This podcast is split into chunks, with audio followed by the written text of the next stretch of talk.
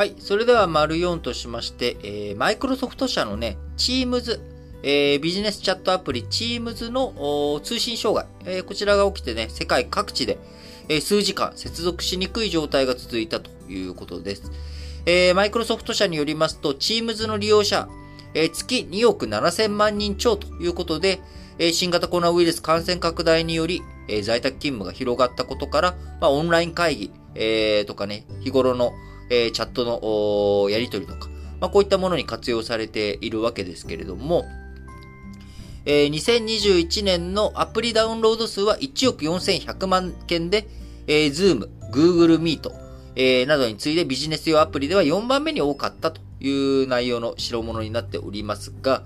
えー、今回ね、障害が発生されてしまったということで、えー、みんなね、非常につながりづらくなってしまったというところですが、やっぱりこういったツール、世界的なね、大規模なツールを使っているっていうところになると、まあ、やっぱりこういったことっていうのは起きえますよね。まあ、しゃあないと思うんですよ。なので、やっぱりその複数の、こう、サブ、赤、サブツールを用意しとくっていうオルタナイティブなね、ちゃんと、こう、代替手段を用意しとくっていうのが大切ですよね。え何か障害が起きた時に、えー、他のコミュニケーション手段を持っとくっていうのは僕は大切だと思うんですよね。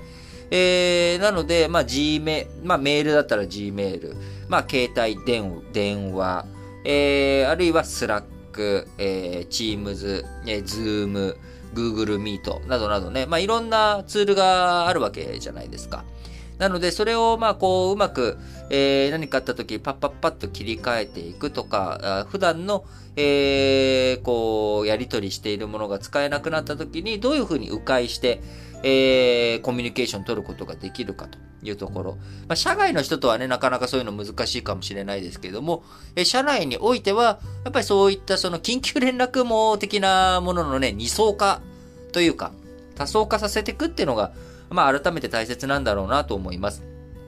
まあ、KDDI のね、通信障害、この前ありましたけれども、えー、その時にね、もし可能だったら、あの、やっぱり格安 SIM、メインは例えば KDDI にしつつ、え、格安 SIM を、えー、一つ用意しておくとかね。あのー、まあ、それもね、コストがかかる話なんでね、なかなか難しいですけれども、あの、まあ、仕事とかだったら、そういうふうに二つ回線を切り分けておくとかね。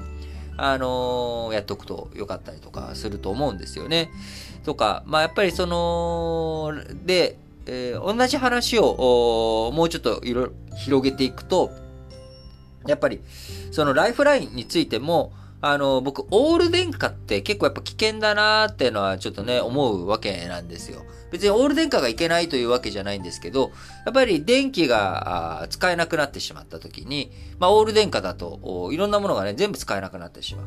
えー、まあ、ガスと、電気、分けれるところをね、分けとくっていうのもね、僕は大切なんじゃないのかなって思うんですよね。まあ、ただ今、そうこうしてるうちにね、ガスも、電気も、どっちもあかんみたいな状態にね、この冬なるかもしれんし、なかなか、まあ難しいところではあるんですが、まあ今、改めて実感するのはですね、我々、いろんなものに支えられて、いろんな技術、いろんな仕組みに支えられて生活というものが成り立っていると。で、その中で、えどういうふうに依存しすぎないようにするかですよね。えきちんと、えいろんなものに代替手段があるということが大切だなと思います。えー、昔僕が住んでいたところはね、あのー、電車の路線が1本しかなくて、えー、1本しかなくてっていうのが当たり前だと思うんですけど、あのー、電車がね、止まってしまうと、脱出路がないと。えー、脱出のしようがない。えー、会社に行けない。まあ、会社、そういう時はもう会社に行かなくて、えー、いいっていうような雰囲気の時代でもなかったんですよね、今みたいに。今だったらね、在宅勤務にしますみたいな電車がもう動かなくなっちゃったんで、って言えるわけですけれども、まあなんかそういったことの経験がやっぱ複数路線使えるところの方がいいよなとかね、なんか、あの、